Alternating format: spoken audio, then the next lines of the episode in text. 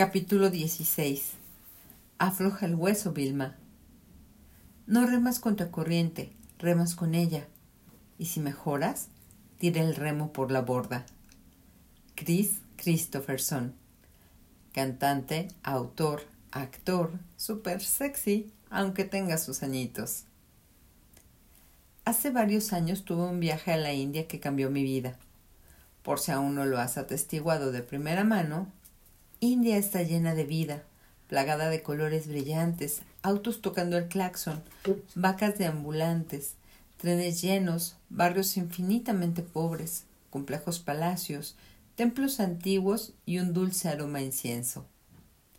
Está literalmente desbordada de humanidad, conversaciones, cánticos y gente sentada en el techo del tren porque está sobrevendido. Tus únicas opciones son 1. Ir con la corriente y empezar a conocer a tu vecino. O 2.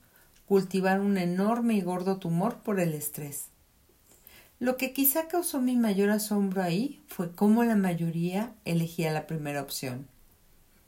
En la India, algunas personas te abrazarán si te quedas dormido a su lado, bajarán sus ventanas para hablar contigo en el tráfico, observarán con detenimiento como tú no eres indio, te ayudarán si estás perdido, insistirán en que te metas a la foto familiar en un momento histórico, te invitarán a su casa a tomar té, eructarán y se reirán en tu cara. Es muy molesto, pero al mismo tiempo muy dulce. Todo eso me hace pensar que ellos saben algo importante que a mí se me había olvidado hace mucho tiempo y que creo que el mundo entero ha olvidado por completo. No tuve que oscurecer el marco de un ashram o poner un punto rojo en mi frente ni participar en cualquiera de las miles de opciones espirituales que con tanta fama se ofrece el país. ¿Quién las necesita? Según mi experiencia, en la India puedes aprender prácticamente todo sobre espiritualidad haciendo un viaje de 12 horas en camión en época de bodas.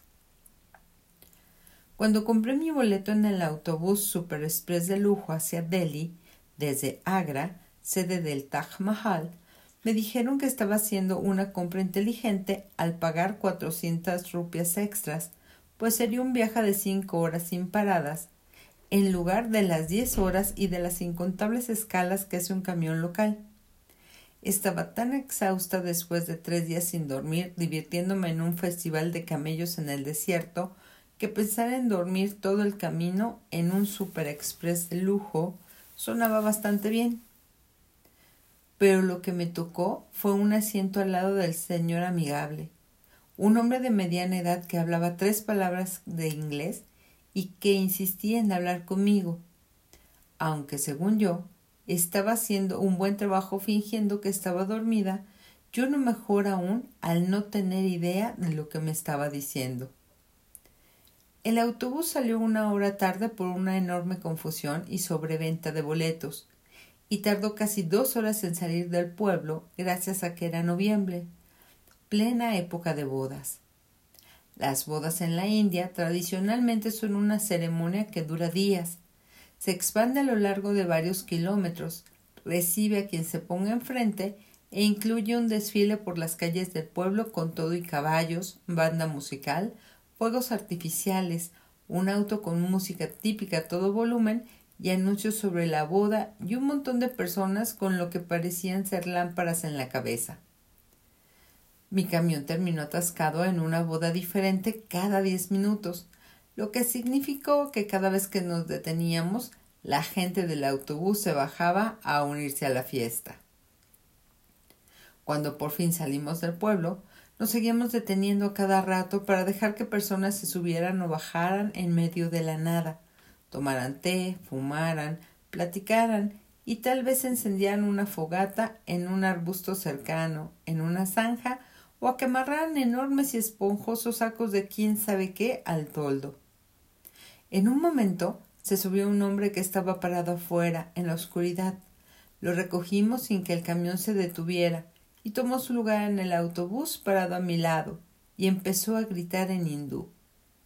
Mis compañeros de viaje respondieron con aplausos y vitorearon. Algunos cantaron y otros se quedaron sentados en silencio. Yo buscaba un asiento lejos de su boca. Me levanté y caminé hacia unas viejas bancas alrededor del cuarto del chofer que estaba detrás de una pared de cristal. La gente me hizo un hueco y de pronto sentí como si estuviera viendo una película de acción en una tele del tamaño de un parabrisas de autobús. Acelerábamos por un angosto camino de tierra en una aldea diminuta. En la radio sonaba música de Bollywood, mientras personas, cabras y monos brincaban fuera del camino. La velocidad solo disminuyó cuando nos acercamos a la todopoderosa vaca. Entonces nos detuvimos en un pequeño pueblo en medio de la nada. Tal vez para comprar más tal vez para visitar a un amigo. Tiene que ir al baño. ¿Quiere ir a caminar una hora mientras todos los esperamos sentados? El chofer me señala que lo siga y sale del autobús seguido de todos los demás. Resultó que el señor Gritón era un hombre santo que estaba preparando a la gente para un tour de los templos de una hermosa aldea llamada Bridavan, que es, según aprendí después, el lugar donde Krishna conoció a su esposa Radha y donde les construyeron cientos de templos en su honor.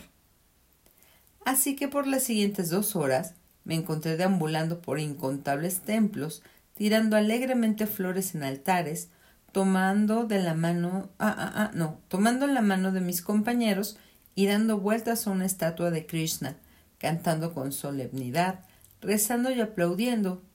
Pero lo único que podía pensar era en lo violento que se pondría un autobús en Nueva York, de Nueva York a DC, en una situación así.